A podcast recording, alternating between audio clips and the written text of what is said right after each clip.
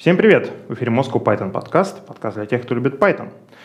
Сегодня мы традиционно записываемся в офисе компании Skyeng. Спасибо им большое за предоставленное помещение. И сегодня с нами Григорий Петров, евангелист Moscow Python, руководитель программного комитета Moscow Python Conf++, Злата Буховская, евангелист чуть не сказал NVIDIA, и это тоже английский Moscow Python. Еврон, это очень Еврел, важно. Еврон, Да. сори, Гриша, столько должностей, что я начинаю путаться. Ох. Евангелист Moscow Python, Lead NVIDIA.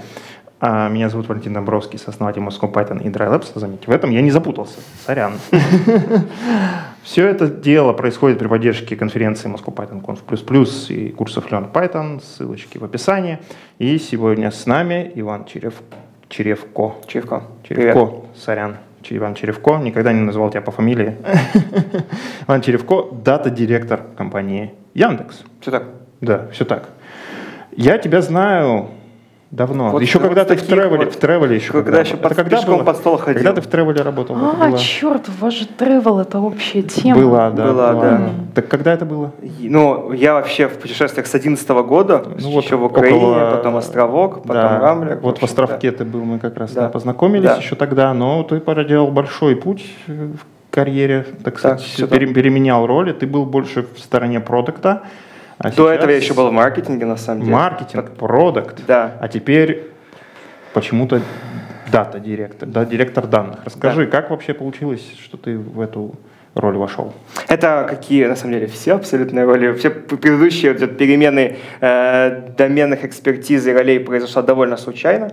Вот, э, на самом деле э, в Яндексе давно зрела потребность в определенном watchdog, да, хорошее слово, в такой цепной собаке, которая будет следить за тем, э, как меняются сервисы многочисленными данными друг с другом, как, что происходит на контуре между Яндексом и внешним миром, в одну сторону как бы выдача данных наружу, в другую сторону потребления, потребления снаружи. В этом всем нужны контроли не только юридические инфобезные, как бы еще какие-то конкурентные, рыночные, вопросы в целом коммерческой целесообразности для компании, репутационных рисков, и вот как-то все это балансировать между нашими многочисленными бизнес-юнитами и сервисами.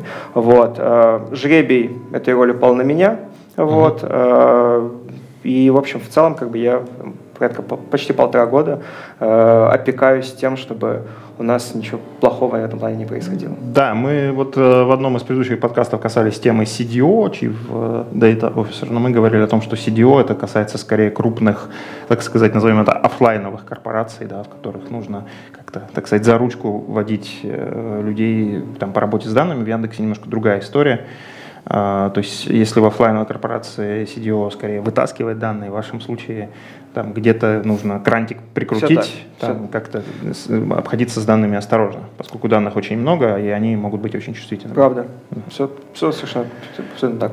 Очень интересно. Есть вопросы по этой части? нашего- Миллион. нашей части. Но мы на самом деле, на самом деле, внезапно так у нас это, тви- этот твист. Подкаст наш не про это, но Ну, мы можем мне чуть-чуть хотелось бы немножко вот э, от- отмотать назад и в историю вернуться. То Да. есть, э, как бы, чем ты занимался между э, своей предыдущей ролью продуктолога, правильно говорить продуктолога? Ну, это такое немножко крылатое слово, но, к сожалению, общераспространенное. Да, да, продуктолог. общераспространенная. Значит, между ролью продуктолога, CPO и вот э, директором по данным. Какой был твой путь? Где ты был? Что ты видел? Что делал? Нет, ну то есть я как бы, э, я продуктил в двух проектах в Рамблере, в путешествиях, и потом в э, Оттехе, в Оттех-продукте называется «Поток». Вот, и, собственно говоря, в Яндексе перешел точно так же э, продуктить в Оттех, вот, ну и там какое-то супер короткое время в Оттехе перед тем, как вот без какого-либо пути. На самом деле, на самом деле, э, здесь нужно понимать, что, э, ну вот, я как бы все свои, все свои функции э, всегда вот, вот с этой вот э, там data-driven роли, data-driven точки выполнял. То есть все мои как бы все мои маркетинговые проекты, я не очень хорош в письменном слове, в копирайтинге, в, там, в достукивании до сердца людей, да, во всех этих вот историях, которые маркетинговой компетенции, зато как бы я всегда очень хорошо э, автоматизировал, считал, кодил, как бы размерял и так далее. Вот. И точно так же и продуктовая роль на самом деле. То есть, в принципе, э, все, то, весь тот же самый процесс, только на принятие решений не, условно говоря, не откуда брать клиентов вот, на выходе, да, этой воронки принятия решений, а типа, что делать с продуктом. Вот. То есть, в принципе, как бы вся эта ну, необходимые компетенции, там, там, знаешь, типа информационная теория, да, там, криптография, э, собственно говоря, сам инфобез, да, там, э, вот все, все моменты, связанные с биг датой в плане систем хранения, обработки и тому подобное, да, через них все прошел, ну и поэтому, в принципе, это путь, который довольно ограничен в плане компетенции, mm-hmm. но он, конечно, выглядит абсолютно супер странно, как опять-таки, как там, типа, если говорить, там, даже традиционно в плане строчек резюме, но меня это как бы не особо смущает. Ну, понятно, маркетинг это с одной стороны цифры, с другой стороны, как ты говоришь, креатив. Ты да. маркетинг э, больше был в стороне цифр, цифр. и, по сути, от, от этого как раз ушел совсем-совсем-совсем да, совсем да. В, в цифровые в цифровые реалии. Да, Гриша, что ты хотел? А, да у меня тут миллион вопросов роятся. Сейчас я буду эту кучку относительно тебя позиционировать. А, я правильно понял, что ты занимаешься данными в целом, а, включая безопасность этих данных? Э, смотри, в целом, да, у нас довольно большая служба информационной безопасности, вот. большая и хорошая, да, и как бы и в плане и которая давно, хорошо и надежно бережет контур. Просто соль в том, что не все решения, они являются инфобезными в натуре. Тот факт, что к данным получили только люди, у которых есть права и полномочия эти данные получать, и никто снаружи, и никто как бы там не нарушил там, правильный SEL и не перехватил, не означает, что человек, у которого есть полномочия, не сделает с ними какую-то фигню. Да? Mm-hmm. То есть, вот. И в этом плане как бы э, здесь всегда, ну, исторически всегда было определено определенная, э, определенный ход потейта, перебрасывание между э, юрдепом, который может сказать да, законно, да, незаконно, но в принципе как бы не особенно является э, арбитром того, что правильно. Есть инфобес, который говорит да, это безопасно, да, это не безопасно, опять не, не, не сильно является арбитром того, что правильно. И тот вопрос, что правильно, он обычно как бы повисал в воздухе. Ну да, соблюдение буквы закона не всегда приводит к нанесению пользы. Мне на самом деле тема безопасности близка, же много лет делал Радмин, это ремонт-администратор, да. удаленное управление компами, и когда у тебя миллионы клиентов по всему миру заходят удаленно на компы с кучей приватной информации, это обязывает немножко разбираться. А вот относительно безопасности, а скажи, какие есть интересные, возможно, для наших слушателей подкаста истории с данными, которые не очевидны? Вот ты только что сказал, что есть какие-то простые, э, очевидные вещи. Типа юридический департамент говорит, что там GDPR надо соблюдать. Окей, соблюдаем. Угу. А департамент по безопасности говорит, э, ну вот э, доступ к Яндекс кошельку должен получать только владелец да. Яндекс кошелька, иначе деньги заберет, нехорошо будет. Это очевидные штуки. Вот есть какие-нибудь неочевидные штуки, про которые ты можешь рассказать? Ну, слушай, ну, как бы из таких вот неочевидных штук, которые могут быть полезными, э, есть все время, есть все время борьба и сопротивление для любого, для любого проекта, который в вебе или в приложениях функционирует, и который э, занимается каким-либо хоть каким-нибудь, хоть, хоть на капельку маркетингом себя, э, всегда есть большая проблема с нарастанием в э, приложениях Э, бесконечного количества аналитических SDK-шек от своих каналов трафика mm-hmm. вот, на вебе бесконечным количеством счетчиков, которые mm-hmm. все обсчитывают. На самом деле, даже для достаточно умных, технически подкованных людей, которые там прошли, прошли много в своем пути, э, часто является супер неочевидным, э, насколько много контроля над, как бы, над своей аудиторией и над тем, что происходит у тебя, ты передаешь внешнему контрагенту, разместив какой-нибудь счетчик или там встроив какую-нибудь SDK-шку в приложении? А, говорят, э, скоро прикроют э, трекующие пиксели, потому что все браузеры начнут придерживаться новой полиси, что куки отдавать только тому, кто их клал. А, на твой взгляд, это хорошо для индустрии в целом? Или, ага, вся наша аналитика умрет, мы все умрем, ужас, страх, фейсбуковские трекающие пиксели перестанут работать? Что думаешь? К сожалению, это приблизительно такая же, как, как любая борьба, это как борьба со спамом, борьба с платежным фродом, не знаю, борьба там с фишингом в электронной почте и тому подобное. Это, понятно, какой-то набор мероприятий стороны браузеров, которые там борются с индустрией, индустрия борется с браузерами. Ну, то есть это будет, это, конечно, и, и первым, и вторым, э, и первым, и вторым принесет достаточное количество неудобств, вот. Э, честно говоря, сказать, что от ИТП э, ну, как бы простому человеку, пользователю внезапно стало все хорошо, ну, не стало на самом деле. Вот. Ну, вообще, да, вопросы там, усиления контроля над данными, с одной стороны, да, там, безопасность наше все, с другой стороны, не сказать, что тот же самый GDPR прям О. сделал все сильно проще. Кстати. Давай, пос последний вопрос на эту Да, по Давай. поводу GDPR я недавно слышал очень забавную про него историю что компании, которые соблюдают GDPR, их а, обязали выдавать данные по требованию владельца да. данных, огромные штрафы, но при этом у них нет никакой обязанности проверять, что это действительно владелец данных, и нету никакой а, сравнимой ответственности, если они отдадут данные не тому. И в результате, как а, показывают а, исследователи, безопасности он э, берет и от имени, например, своей девушки запрашивает данные, и компания сразу отдает все просто по фотографии от фотошопленной паспорта, просто потому, что они боятся, что если они не отдадут, они заплатят несколько миллионов долларов. А если они отдадут не тому, то замри. А то случится, то ничего не случится. И в результате получается, что для нас, как для пользователей, пользоваться услугами компании, которая соблюдает GDPR, опасно, они отдадут наши данные кому угодно, просто под страхом э, штрафов за неотдачу.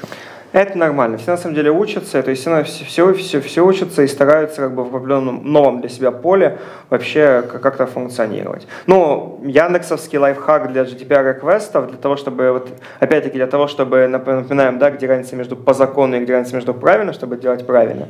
Вот. У нас история простая, мы как бы отдаем информацию яндексового аккаунта, получив запрос из-под яндексового аккаунта. То есть человек, если он контролирует аккаунт, да, даже если он там где-то подглядел пароль и далее, он и так может там походить, повытаскивать, повытаскивать все эти данные.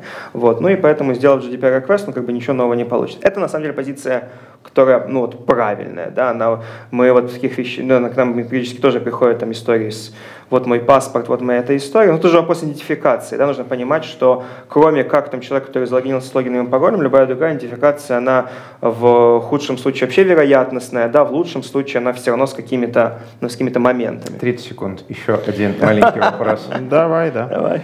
А, меня всегда беспокоил факт, что последние годы телефон а, все больше и больше становится главным средством аутентификации пользователя, но при этом как а, бывший телекомщик я могу сказать, что эта система не то чтобы очень надежная, и при наличии достаточной технической экспертизы можно получить доступ, например, к СМС, который приходит человеку. Ну, тупо можно поставить у них под окнами фейковую вышку внутри а, машинки, да, у которой будет просто большая сила сигнала, чем у настоящей вышки, телефон к ней приконнектится, а дальше дело техники. Да, это дорого дорогое оборудование, но дорогое на уровне сотен тысяч. Это оборудование стоит не десятки миллионов рублей.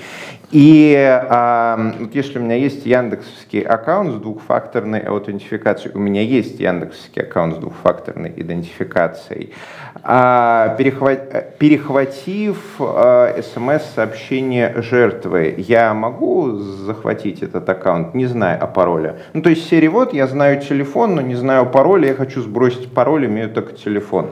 Получится такое Если сделать? у тебя Яндекс аккаунт с двухфакторной аутентификацией, то ты знаешь, что у Яндекса немного немного специфичная имплементация 2FA, которая э, как раз наоборот, у них два фактора, не, условно говоря, не пароль и, и код из смс, как обычно, да, вот, а два фактора — это по сути, твой, это твой пароль и э, твой, как бы, пин, который ты получаешь там, в специальной, в специальной приложушке. А, то есть смс не Я тебе не могу гарантировать, что, имея контроль над номером телефона человека, ты не сможешь, там, у меня нет количества флоу восстановления доступа к аккаунту, что ты не сможешь получить доступ. Мне кажется, как бы, don't quote me on this, да, возможно, это неправильная информация, но мне кажется, что ты можешь восстановить доступ к обычному, э, к обычному аккаунту э, по там, сбросу через телефон, как, в принципе, в любом другом сервисе, вот, но 2FA, поскольку в нем есть физическая приложулька, которую должна вставить на устройстве и перенести с одного на другого, ты можешь, опять-таки, пользуясь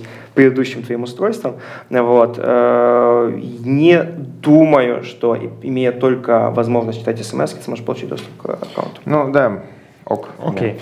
А, ты тоже хочешь еще что-то сказать? Да, я вот на самом деле хочу немножко наш разговор э, о тонкостей, не знаю, можно это назвать инфобезом, а, можно. увести, да, в сторону того, о чем мы хотели поговорить. Ну как раз, да, немножко я как раз это тоже хотел сформулировать, спуститься там с небес э, работы данных в Яндексе к более практической части, собственно, нашего, нашей беседы. Да, мне вот я, значит, слушаю Ваню, и мне нравится, как много он всего про все знает. Вот, соответственно, у нас как бы в комьюнити разработчики очень часто там, ну, бывает, значит, э, группа людей, которые не разработчики, хотят стать разработчиками, угу. а бывает наоборот. Разработчики, да. которые хотят стать кем-то еще. Да. А, и вот, соответственно, вопрос, ну, например, а, продукт, как, как это правильно говорить, продуктолог, продуктовнер? Я обычно говорю продукт, вот как фрукт, так и человек, да, mm-hmm. то есть мне это как бы легко и удобно. Мы наняли двух продуктов в прошлом месяце. Ну, немножко смешновато, но зато без вот этих вот каких-то лишних, лишних суффиксов. Как... Если разработчик ну, хочет стать продуктом, да, да что ему делать? Да. А, на самом деле, на самом деле это очень интересная история, потому что Россия, российский рынок, он очень, э, очень тепло настроен к тому, именно к такому треку. Потому что, в принципе, если мы говорим там, про там, западные компании, продукт менеджер это, это обычно, условно, какая-то ступенька дизайнерской вообще, дизайнерской mm-hmm. ветки.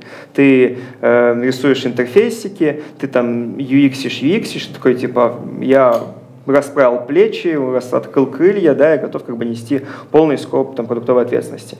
Вот. И в принципе, ну, не, может где-то между большинством и подавляющим большинством продуктов, это люди, которые, ну, как бы хорошо, раб, хорошо работают э, в лучшем случае ручкой, в худшем случае скетчом.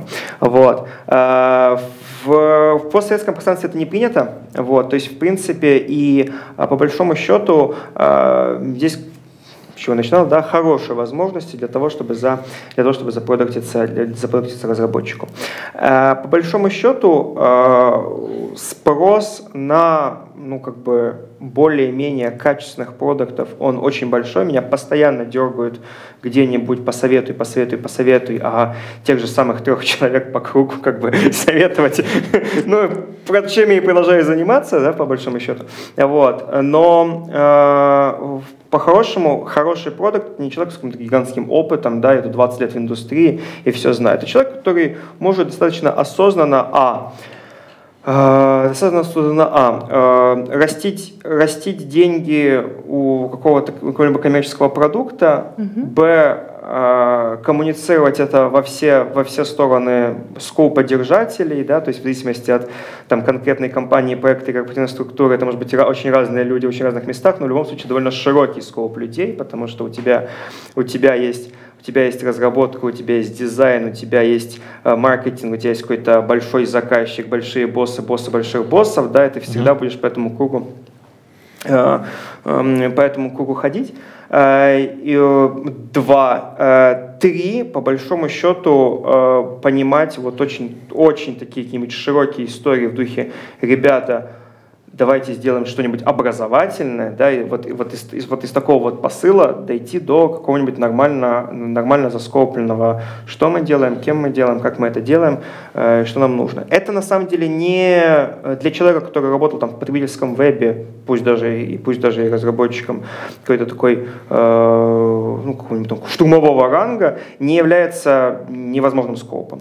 Вот. И в целом наоборот есть э, много людей, которые э,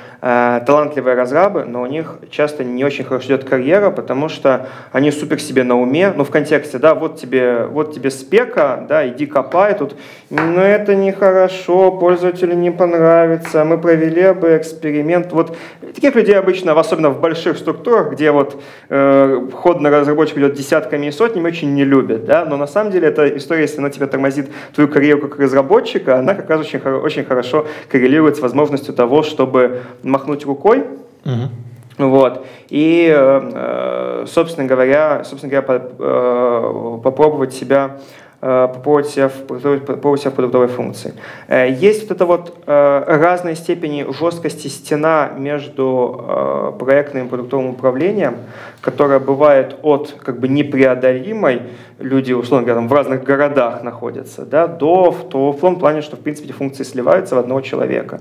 Вот. И в целом, э, наверное, на практике, поскольку э, если э, ты, условно говоря, там, 6 лет прописав на питоне там, там и там, приходишь там на ХХ, вот смотрите, ищу работу продукта, возможно, это не супер хорошо, возможно, не супер хорошо закончится, то э, пройти вот этот one to trick, да, из разработчиков проекта, из проекта в продукты, даже если ты как бы как проект не супер, не, не супер тебе склонны необходимые компетенции, вот, это довольно, ну, какая, ну, кажется, довольно, довольно doable вещь для приблизительно любого человека с мотивацией.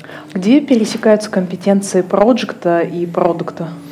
Ну, смотри, э, вот, например, яндексовская позиция в том, что, в принципе, одна, одна специальность. Ну да, это То известная есть, Вот, это как бы это... И на самом деле, при том, что она повергает многих в ужас, она, в принципе, работает, да, то есть история в том, что когда у тебя, есть, когда у тебя на проекте э, условно говоря, 80 разрабов и 10 менеджеров, да, то из них двое могут быть, вот мы выделенно занимаемся продуктом, да, вы, mm-hmm. ребята, бегаете имплементацией. Когда же у тебя в проекте один менеджер, да, понятно, что он как бы и, и концептуализирует, что мы делаем, и как бы make sure, что это сделано. Вот. И это нормальная история. Э, и, в принципе, если мы посмотрим на маленькие компании, да, на маленькие стартапы, у них всегда это так работает. Но если у тебя ну, в компании очень... работает 7 человек, и из них... Ну, чаще всего это CEO, Product Project, и еще и, ну, если это прям совсем стартап-стартап. Ну, если, ну да, ну то есть если у тебя, ладно, 7, хорошо, если у тебя работает 30 человек, да, угу. даже у тебя прям разделены функции продукта и Project, это немного странненько.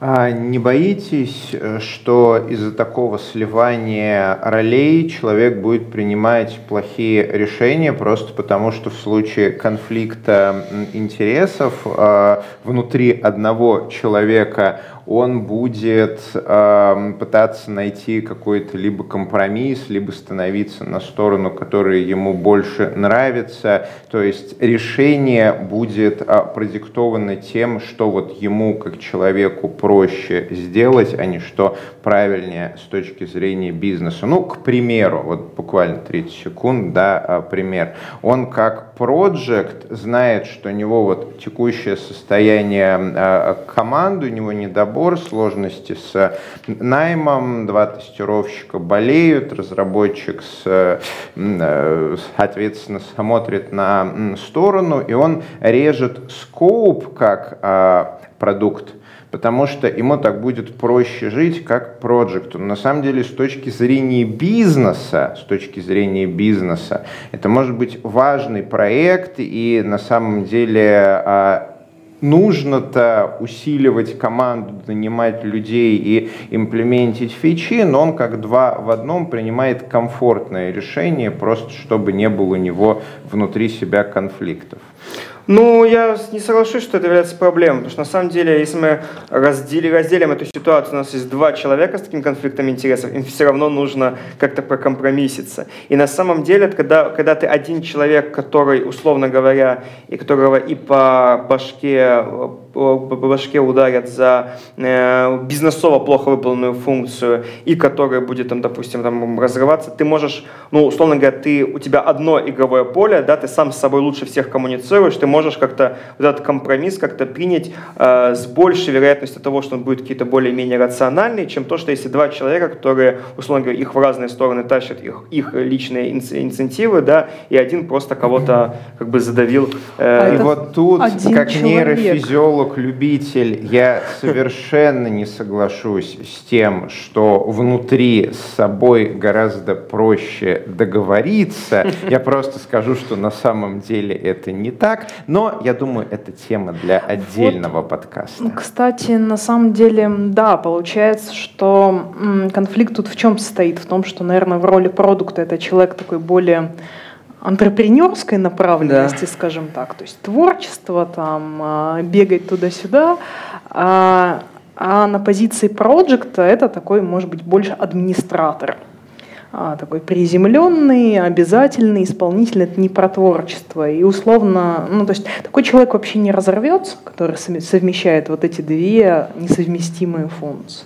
Ну, давайте опять-таки, да, вернемся, вернемся в историю. У тебя стартап в три человека, да, у тебя маловероятно, что у тебя там есть, условно говоря, твое, твое антрепренерское начало как CEO и твое операционное как бы начало как COO, это два разных человека. Mm-hmm. Скорее всего, ты как бы берешь и делаешь. Ну, mm-hmm. то есть в целом здесь как бы история в том, что э, любая ситуация, которая сводит тебя к тому, что тебе нужно просто брать и делать, да, а не вот как-то вот э, жонглировать сложными корпоративными инцентивами, это хорошая история. Потому что mm-hmm. понятно, что всякий идет корпоратив инцентив, как мне как бы э, как мне обыграть систему, чтобы получить э, лишнюю лычку, это дефект, да, это mm-hmm. желаемое состояние. И да, действительно, вот такие вот как бы ситуации, в которых мы объединяем роли, в которых э, человеку приходится, там, условно говоря, и делать фронт, и делать приложушку, человеку, которому приходится и там закупать рекламу, и там писать текст на сайт, человеку, которому приходится и продукт, и project, любые такие слияния, они, конечно, тяжелы для человека, но они как бы делают более, более органичную эту историю, не от вот мои функции, и вот по, и от этих функций идут мои цели личные, и вот как я их буду добиваться, а есть задача, да, ну, у нас есть какое-то количество людей, мы берем и делаем.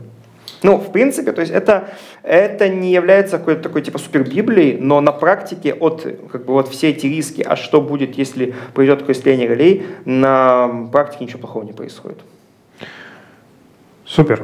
Вообще, да, про, как сказать, взгляд предпринимателя, мне кажется, любому человеку полезно прокачивать этот скилл так или иначе, когда, если он работает в корпорации, да, в компании.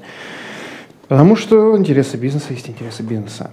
Давайте еще спустимся на уровень ниже. И вот у нас изначальная была тема заявлена, мы так широкими мазками сейчас идем к ней. А у тебя, я так понимаю, был еще, помимо всех, всех тех вещей, о которых мы говорили, был опыт э, консультирования. Я почему вообще за это зацепился, да, потому что мы же все-таки, мы, э, наше вещание, да, наша аудитория для как бы текущих разработчиков и, может быть, там типа аспирационных разработчиков, uh-huh. вот, в целом, как бы, э, там, всю свою жизнь, которую я разрабатываю, я разрабатываю исключительно, исключительно сначала в фрилансерской, да, потом uh-huh. в какой-то на более консультационной роли. Если как бы э, учить, учить кого-то быть там офигенным фрилансером, ну, кому, ну как бы все, э, все это знают. Все это знают. Все уже да, умеют, да. Все, все умеют, да, там как бы там нет никакого большого ноу-хау, вот, то э, именно в, как бы, в восприятии такого серьезного корпоративного консультирования, ну, это как бы нечастая история. Да? Они интересно послушать, особенно если человек, если, допустим, э, ну, разработчик-фрилансер, и ты, как бы, ты уперся в свой потолок размена часы на деньги, да, и ты хочешь как бы расти дальше э, в какую-то из сторон. Ну, тут shameless плаг рекламы мы в DryLabs как раз-таки пытаемся где-то вот эту модель нащупывать. Мы еще стартап из трех человек, ну, правда, эти три человека Хорошие люди. А, да, но вот давай, расскажи, пожалуйста, в чем же тогда разница? Вот я фрилансер, как, да, в чем разница и как мне стать, собственно, фрилансером? Здесь на самом деле разница здесь, разница здесь в определенном шаге абстракции. А, тебя как фрилансера нанимают на существующий проект, котором есть задача, а, она может быть разной степени проскопленности, да, но как бы человек понимает, что окей, у меня, у меня есть задача, у меня, мне нужен ресурс, чтобы ее сделать, у меня нет ресурса внутри, или там дорого, или не хочется, или еще что-нибудь, я найду ресурс снаружи, вот у меня есть люди, которые могут выполнить мою задачу, а, в, в разных степенях абстракции, это может быть от того, вот на этом и закончится, да, может дальше еще продолжится, так, вот технический стек, который мне нужен, вот я там типа спеку дал, вот я нашел там типа двух разработчиков из Луганска, держите спеку, ребята, работайте, да, я буду, буду вас чекать, что у вас происходит. Э, здесь как бы история в том же, знаешь, как, опять-таки, мысли предпринимателя, да, предпринимательский размен. Mm-hmm. Каждый раз, когда э, появляется какой-то новый фактор риска или новый фактор неопределенности, да, кто-то должен, ее, кто должен его как бы сожрать, кто-то должен его, его оплатить. Э, в данном случае разница между, э, разница между оплатой фрилансера, оплатой консультанта, который может в одном и том же рынке, в одной и той же, этой же компании заказчики отличаться реально на порядок, находится в том, что консультант сожрал еще как бы уровень риска и неопределенности. Да, это не история в духе того, что ты уже, ладно, прошел весь мозговой процесс, который тебе нужен, чтобы понять, что, ага, у меня здесь вот процесс не автоматизирован, а заавтоматизирую-ка я его, да, там пойду. Uh-huh. А это больше касается вопросов, что типа, давай я э, нырнул в твой бизнес, вот твоя как бы проблема, ну вот ее можно решить. Кстати, ее можно автоматизировать. Да? Давай я захочу рукава, автоматизирую и сделаю. Вот. Или, ну, как бы, э, в худшем случае отдам кому-нибудь ее сделать. Вот. И вот эта как бы история э, в контексте того, что ты решаешь задачи не, ну, если мы говорим про разработку, да, решаешь задачи не технического толка, решаешь задачи бизнесового толка, это и есть та самая разница. Если ты как, как фрилансер решаешь задачу бизнесового толка за там, не знаю, там 20 долларов в час по часовой оплаты где-нибудь, то значит ты как бы явно selling yourself short, да, то есть можешь, можешь э, хорошо перепрыгнуть. Вот. И, ну, короче, это отвечает на вопрос, в чем разница. Вот, в чем разница, это дополнительный, дополнительный уровень абстракции. Окей, и как это работает? Ну вот, окей, есть компания, есть консультант. Пришел, говорю, ребята, покажите мне, что у вас в бизнесе, и я вам скажу, куда нужно смотри, пальцем автоматизировать. Смотри, да, здесь есть, здесь есть, здесь есть, э, как этот, как э, три части, три части, три части волшебного трюка, да, как вот э, расписывалось в фильме «Престиж», да, я помню. Здесь тоже есть вот такие вот три части, uh-huh. которые нужно провести, чтобы получилась магия. А, на самом деле, первая часть – это твоя позиция авторитета. И это, на самом деле, является главной историей. Для фрилансера твоя позиция авторитета у меня хороший опыт. У меня есть портфолио. Бла, да, у меня есть хороший да. опыт Hinachi на Django, вот как бы да. мои проекты, посмотрите. Да. Вот. А для фрилансера-разработчика обычно она касается в рамках стека. Да? Ты типа ты реактовый разработчик, ты там питонист, ты там э, на TensorFlow можешь... Django знаю, сервис наклепаю, да. Да, вот. А, для как бы э, в принципе, ну, здесь понятно, что это спектр, что размытое понятие, здесь как бы неправильно говорить, так оно работает, так не работает, но упрощаем для того, чтобы постоянно не бегать, что может быть так, может быть так, и любые состояния между ними. Да? Вот. вот второе крайнее состояние это то, когда, твой, э, когда твоя точка авторитета, она э, полностью, лежит, полностью лежит на э, решении бизнесовых задач. Э, клепать, э, клепать пару сервисов на Django для там, логистической компании или делать тот же самый CRUD для, не знаю, компании, которая э, делает CRM для балетных школ, разницы большой нет. Но для твоего заказчика тот факт, что у тебя есть хороший опыт работы с, работом с логистикой, да, там, с фрейдшиппингом, ты разбираешь доменной экспертизе и тому подобное, это ключевая история. Вот, твоя, э, как бы ты можешь, ты можешь ее пытаться, она может сама к тебе прийти, ты можешь ее пытаться подобрать более-менее рационально, в любом случае тебе к моменту, когда ты выходишь на эту историю, это должна быть точка, которая показывает твой авторитет в решении конкретного типа задач для конкретного типа бизнесов, да, вот. Э, условно говоря, вы там занимаетесь, там, не знаю, э, колл-центрами, да, я человек, который может там, типа, 20% урезать ваши потребности на, потребности на людей, потому что мы сейчас сделаем все ваши процессы чуть побыстрее и поэффективнее. Вот стоите колл-центр А и колл-центр 2, с которым я работал. Вот. Причем, по большому счету, э, опять-таки говорим, как бы, если мы говорим про переход от, от разработчика фрилансера, да, у тебя э, тот скоп, которым ты сейчас, тот, то портфолио, которым ты сейчас гордишься на основе технических элементов, да, смотрите, какой я прекрасный фронт на реакте сделал для А, Б, С, И Е, да, это все какие-то бизнесы. И в лучшем случае э, все они, ну а в худшем случае хотя бы какие-то из них получили реальную бизнесовую выгоду от того, что для них сделал. Вот. Э, если ты, в принципе, э, если ты потратил время и разобрался в их бизнесе, когда работал с ними, да, ты молодец. Если ты не потратил это времени, в принципе, ты можешь потратить это время, условно говоря, on your own time, да, за свой счет, но зато у тебя как бы в любом случае есть проект, который, который был осуществлен.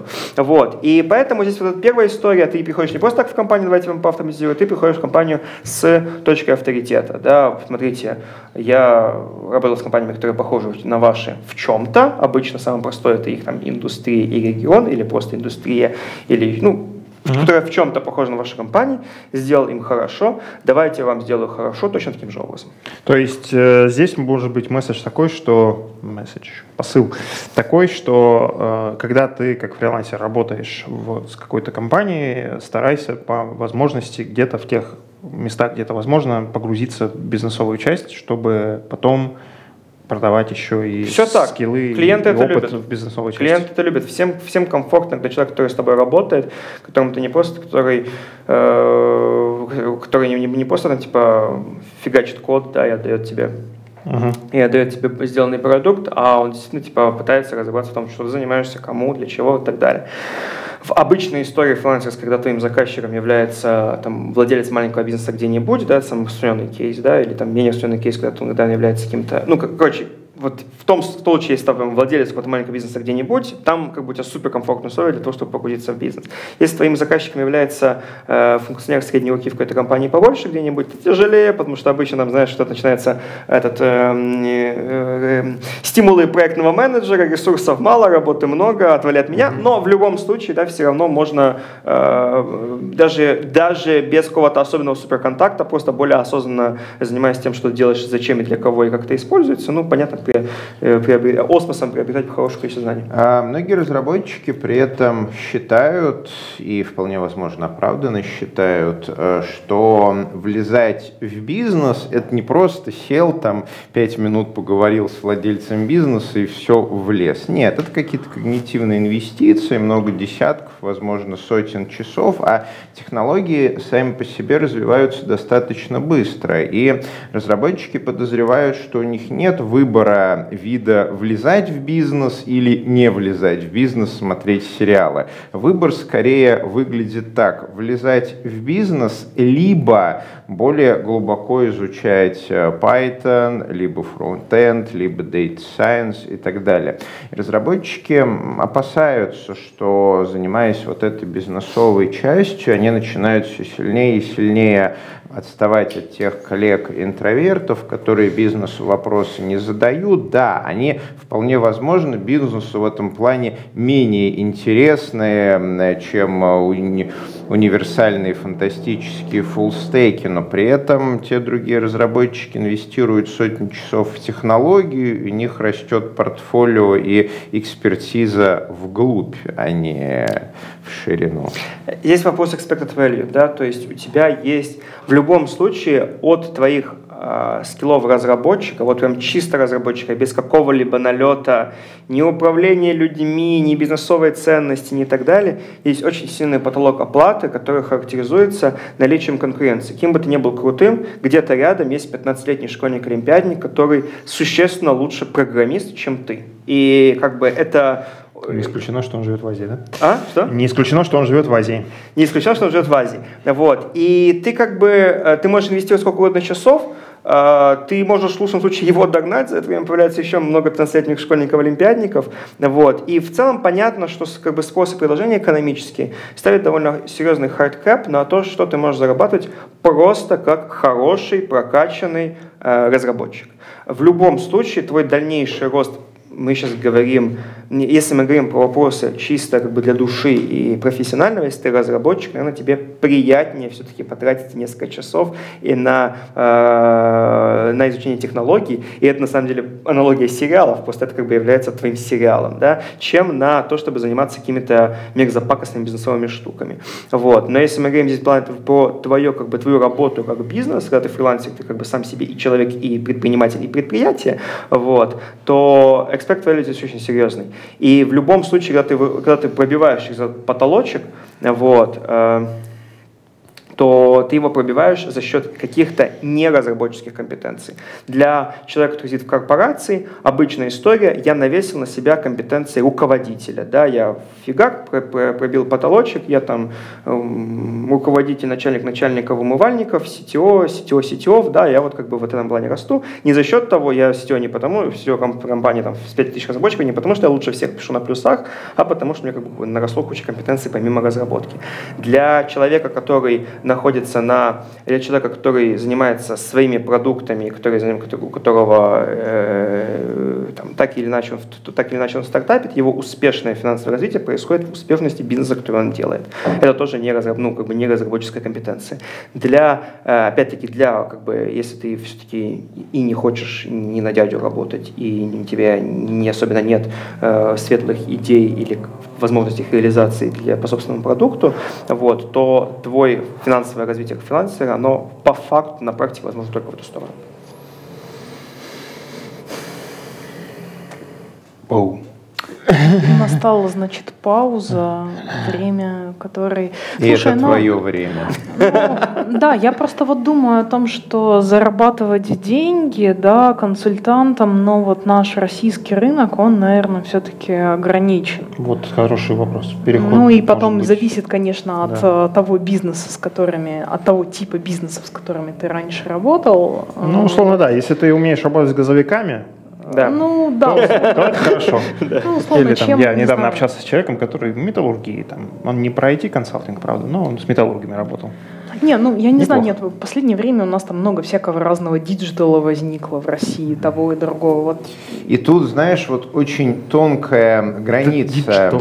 Да, например, вот то, чем занимается Еврон, то есть в России мы говорим, что мы делаем софт на заказ, в Европе это называется IT consultancy, software consultancy. Да. Но при этом а, в русском языке, когда говорят консультант, то на слуху где-то рядом вот а, бизнес-коуч, да, тренер да, да. личностного кажется, две, роста. Две грани. Всех вместе их называют емким словом инфо-цыгане. Есть, есть, да, есть две грани. Одна грань это вот то, что ты говоришь, вторая грань это какой-нибудь Price Waterhouse, условно говоря. Это дорого для очень очень больших дядей. Так все-таки чем вот э, российский рынок отличается от зарубежного? Э, российский рынок отличается от зарубежного тем, что в нем, давайте будем говорить очень мало денег.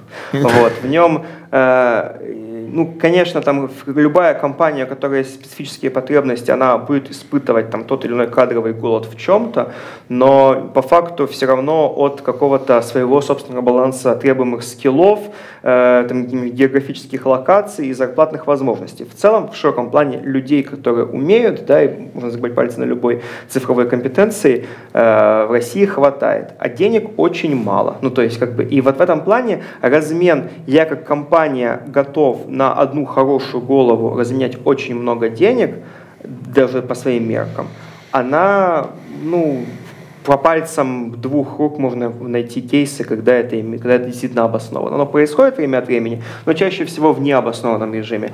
Если ты, э, если ты компания американская, еще не дай бог в каком-нибудь горячем регионе, типа, упаси боже, Силикон Долина, но даже и в регионе похолоднее, типа Остина или Денвера, у тебя денег, честно, больше, чем людей. Ну, то есть ты, у тебя есть, у тебя есть какой-нибудь базовая ситуация, да, ты венчурно профинансированный стартап, вот, у тебя есть твои деньги, у тебя есть твой берн, у тебя есть какая-то зияющая дыра в плане того, что тебе нужно, чего тебе нужно достичь, э, у тебя э, время, которое ты можешь искать человека, который соответствует компетенциям, допустим, месяцев 9, может быть, 15, чтобы закрыть твою вакансию, за это время ты сбернешь столько денег, что ты можешь mm-hmm. заплатить человеку, который готов это решить, приблизительно, не то чтобы сколько да. угодно, но... И, ну да, тут два важных момента. Недавно смотрел выпуск программы «Холивар», и там в очередной раз один из героев, который как раз там был выпуск частично про Кремниевую долину, он отметил, что живя в долине, если я захочу нанять э, условного продукта, разработчика кого угодно здесь, я заплачу в 3-5 раз больше, чем если я найму в России, Беларуси, Украине и так далее. Сейчас Секундочку, Григорий, Григорий, одну секунду, я не закончил свою мысль. И при этом, и при этом меня всегда вспоминается аналогия, которую часто проводят с Кремниевой долиной нашего времени. Во времена золотой лихорадки в Сан-Франциско больше всего заработали продавцы лопаты джинс. Джинсы, кстати, в том числе Levi's, насколько я помню, именно что поднялись именно в то время. Все так, чтобы не А, отрывались карманы. Да, от тяжелого золота. да, да. А сегодня в Кремниевой долине зарабатывают консультанты, юристы и пиарщики, самые, самые хорошо зарабатывающие правда, компании в всё Кремниевой правда. долине. Григорий, ты хотел что-то сказать? А, В России а, есть а, интересные исторические штуки. Я люблю говорить про то, что деньги – это сложно, и рабочие отношения – это сложно. И в целом а, культура страны историческая, она на это сильно влияет. Вот у нас было, сколько там, 70 лет СССР, да, и у нас осталось, например, такое легаси, как а, зарплатные сетки, справедливость, равенство, братство, вот это все. Если у тебя разработчики, ты к себе нанимаешь кого-то за X3 или X5 денег, потому что он к тебе нужен. Ну, ты, конечно, можешь со всеми договориться, что мы ни в коем случае не рассказываем друг другу зарплату и так далее, но в целом через несколько месяцев просто по косвенным признакам, даже если никто ничего не говорит, люди примерно с точностью плюс-минус 30% понимают, у кого какая зарплата. А бухгалтерия это все еще точно знает и вполне возможно за шоколадку поделится.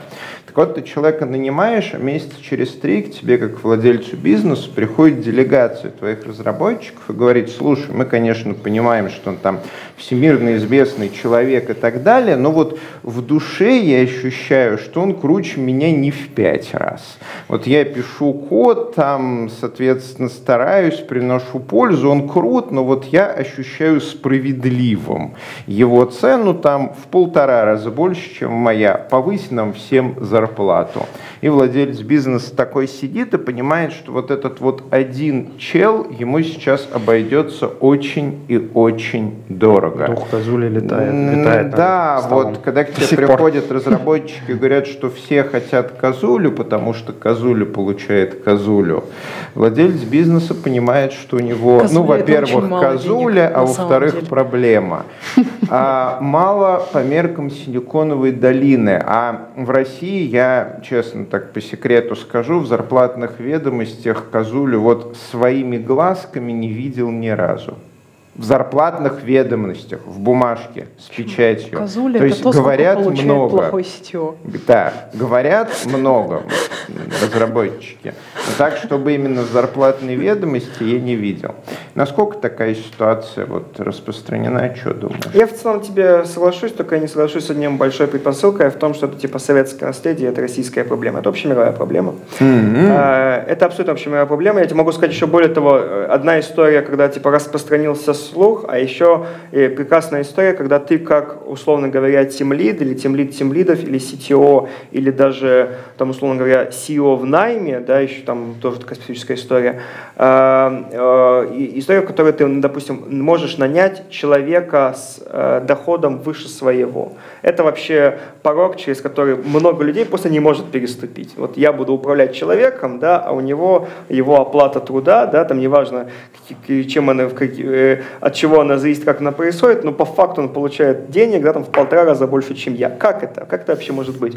Вот. Ну и также моменты равенства и братства не касается. На самом деле в этом э, очень важная история, как бы консультант слэш consultancy, да, в том, что даже если, если ты один человек, ты э, должен быть консультанси, да, в плане того, что э, корпоративные расходы это история, которая в российских, в американских, европейских историях. Вещь, которая считается, ну, понятно, кто-то где-то один человек должен принять это решение, что, окей, да, мы сейчас э, заплатим дать тележку денег, но это оправдано потому что, но потом это просто воспринимается как данность, да, если вот мы говорим по зарплатной ведомости, перелистни там папочку, да, и посмотри, сколько денег уходит, там, условно говоря, в большой компании, ее аудиторам, ее, там, допустим, э, юрконсультов кстати, компании, на там кейтеринг какой-нибудь тимбилдинга или еще что-нибудь, да, там Да. как бы цифры, в которых э, кружится голова в нулях, Мне нравится такой подход. У меня вспоминается, как я, ну, собственно, не так давно имел опыт работы с одной компанией из ближнего зарубежья. Несколько месяцев, кстати, делал travel стартап да. на заказ, так сказать. Практически делал Нулевое удивление. с- На, на заказ, да. Но, к сожалению, проработал там всего несколько месяцев. Те, кто интересуется, может пойти посмотреть мой LinkedIn, догадаться, о чем речь. Я ничего не скрываю. Вот. а, Да, и при разговоре с, э, собственно, человеком, который меня туда пригласил, это директор компании аутсорс разработки, который придумал стартап, он говорит, ну окей, Валентин, ты нам нравишься сколько хочешь за руководство вот этим стартапом. Я говорю, ну, хочу X. Слушай, говорит он мне, у меня там CTO на меня работает, он получает X делить на 2. Да. Ты как бы прям это, давай я тебе дам X делить на полтора. Ну, я, к счастью, X назвал с небольшим запасом, поэтому я принял это, это предложение, да, и мы поработали, при том, что этот X, даже, даже сумма X была несопоставима с даже там не, не то, что Силиконовая долина, а с зарплатой, наверное, европейского уровня, скажем так. А... Я бы так сказал. Меня это немножко иногда подхертит, потому что я пытаюсь на рынке travel себя позиционировать как международного да. уровня, но всегда это, ну ты же в России, тут же платят столько, давай, вот. как вот у тебя с, с, с этой точки Нет, зрения? а на самом деле я, я опять-таки, э, вот здесь, здесь проходит работа найма, да, слэш, там, типа провайдера. Потому что в найме я точно так же у меня было дело, когда я слышал абсолютно те же самые слова, когда я уже э, проведя, э, проведя раунд собеседований, ужинал, вот, да, все хорошо, все это хорошо принимаем, да, ужинал в каком-то абсолютно дорожайшем тюркском ресторане, собственно, CEO, э, точнее, CEO головной компании американской и CEO как бы вот местного швейцарского офиса, ну, давайте говорить о деньгах, и там точно такая же была история, вот прям слово в слово, что ты что, офигел с своим иксом, да, да вот мой, вот CEO как бы офиса этот X не получает, вот, там, к сожалению, X был без запаса, поэтому ничего не получилось, вот, но эта фраза, она, она как бы преследует, и, конечно, что найм, он имеет определенные ну, капитализм, да, мы же, не было бы эксплуатации, эксплуатации трудящихся, да, если бы как бы value уходила работника. В этом плане, вот как бы в ведомости, когда э, у тебя ты история, ты встраиваешься для компании в список ее эм, как бы поставщиков и контрагентов. Компания платит Амазону за АВС там типа 100 тысяч долларов в месяц, компания платит в твою конторку одного человека 30 тысяч долларов в месяц, компания тратит за свой какой-нибудь самый дорогой SaaS 10 тысяч долларов в месяц, и вот и как бы эти расходы, они друг с другом, они друг с другом сопоставимы и нормальны. Вот. И поэтому здесь как бы, э, например, да, есть хороший совет, который мне казался довольно странной историей, хороший совет одного из очень успешных э, в бывшем, он уже сейчас работает в найме, в мировой практике софтверных консультантов, э, Патрик Маккензи, собственно говоря, который, который советовал, какое, насколько важно прайсить себя в там, X в день. То есть вот твой рабочий день – это X. Да? Э, казалось бы, что оно, оно, в принципе, аналогично прайсингу там, в час или прайсингу в месяц, да? да. но на самом деле нифига, потому что прайсинг в месяц тебя сразу ставит рядом с там, э, прайсинг в месяц, э, ставит тебя в найм. Прайс, там, ну, недельный и годовой точно так же. Прайсинг в час тебя ставит в рамки с там, твоими консультантами-провайдерами. Да? Ты, допустим, можешь платить своему юристу 200 долларов в час, но он тебя будет работать на тебя час в месяц, да, и как бы и тебе норм. Поставить там рядом 200 долларов в час от человека, который, по сути, что-нибудь тебе там на питоне попишет, довольно, довольно тебя вымораживает. Per diem оплаты, они на самом деле характерны для, ну, они характерны для консультанта вот именно рамкой там PricewaterhouseCoopers и McKinsey. И, условно говоря, э, полторы тысячи долларов в день выглядит намного лучше, чем и 200 долларов в час, и 30 тысяч долларов в месяц. Mm. Да? Хотя это, по сути, все одни и те же, одни и те же суммы. Вот. И вот как бы вот эти вот истории, э, как ты себя подаешься как компания, компанию или как человека, что ты предлагаешь, выполнение работ или как бы осуществление проекта, как ты себя проявишь. Это все вещи, которые именно нужны для того, чтобы отстранить тебя от восприятия и от оценки альтернативы найму и добавить тебя в сравнение ну мы же Амазону платим 100 тысяч долларов в месяц, нам же ну, нормально, нормально, вот можем, вот. И вот это, это, это большая разница. То есть как бы консультант это всегда консультанcy, да, консультантство. Это корпоративный провайдер услуг, а не человек в найме. Мне закралась мысль, улыбается. что это очень ценный совет, и мы в целом, наверное, не очень хочем, хотим публиковать этот выпуск, но придется. Такая э, легкая грусть. Ну да ладно, не обращайте внимания, это я свое. Мы касались разных тем, мы, наверное, даже не очень сильно касались тех тем, которые мы изначально планировали касаться, настолько это все было интересно, но я думаю, вам мы с тобой, наверное, еще увидимся. И, Это будет и- очень круто. Да, я бы с тобой на самом деле лично пообщался. Если Позволите, какие, у вас Выключаем ставки? камеру. Какие у вас ставки за час? Э, Да, вот. Потом, не, ну, действительно для нас это, я, я же говорю, у меня есть личный интерес, как у компании DryLabs. Э, Ищем себя на этом рынке. Злата, может быть, э, ты хочешь задать какой-то последний вопрос Ивану? А, Я бы хотела, чтобы Ваня подытожил все вот эти вот интересные истории, которые мы обсуждали сегодня. Давайте так, такой- Если вы запомните одну вещь по этому подкасту, запомните. ТЛДР, там человек, который проскроллил до самого конца, может хоть в конце что-то интересное, да, чтобы для него, что- чтобы для него, чтобы для него запечатлилось. Э, Главная история. Не, не подытоженная, а дополнительная, потому что это как бы не сказано, но возможно, что оно более важное для человека, который хочет построить свою там карьеру, найти свое место и тому подобное, Э, намного более гуманитарный лайтовый совет. Э, Очень важно вот в всех этих историях э, вообще не стесняться как бы себя, своих возможностей, своей экспертизы и своих потребностей.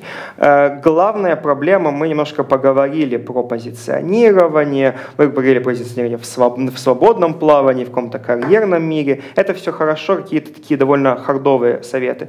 Но главная проблема, на самом деле, в том, что человек не знает, что делать, а в том, что он, в принципе, знает, что делать, но ему немножко стыдно. Стыдно назвать нужный X своей Да, оплаты. да, я стыдно рассказать, что вот есть какая-то специфическая вещь, которой ты уверен, что ты реально лучший в мире, и ты готов как бы любого человека, который тоже хочет назваться таким образом, вызвать на очную ставку и разметать. Нет, ты вот в какой-то своей специальности действительно лучший и хорош. И вот даже есть люди, которые могут это подтвердить.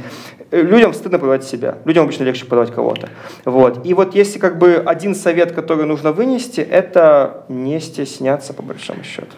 И это очень хорошая мысль. Э, Недавно, опять же, я сегодня много говорю про DryLabs, люблю его.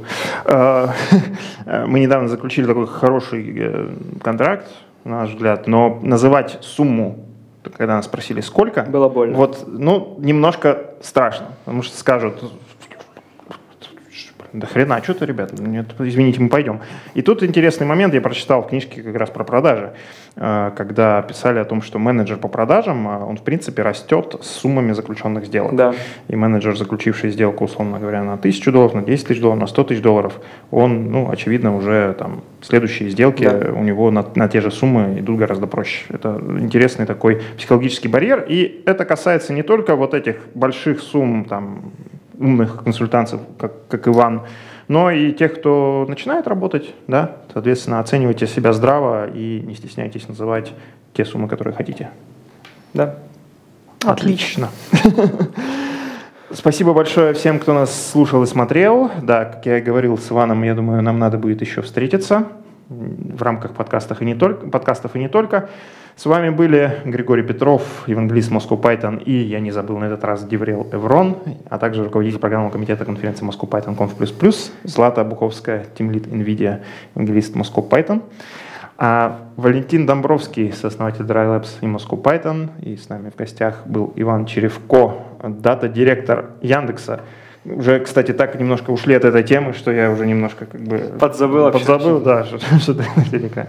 Все это проходило в офисе компании Skyeng при поддержке конференции Moscow Python Conf++ и курсов Learn Python. Ссылочки в описании. Не забывайте подавать свои доклады на конференцию Moscow Python Conf++. И также пишите комментарии, задавайте там вопросы Ивану и нам, ставьте лайки, подписывайтесь на наш канал. Здесь говорят про Python.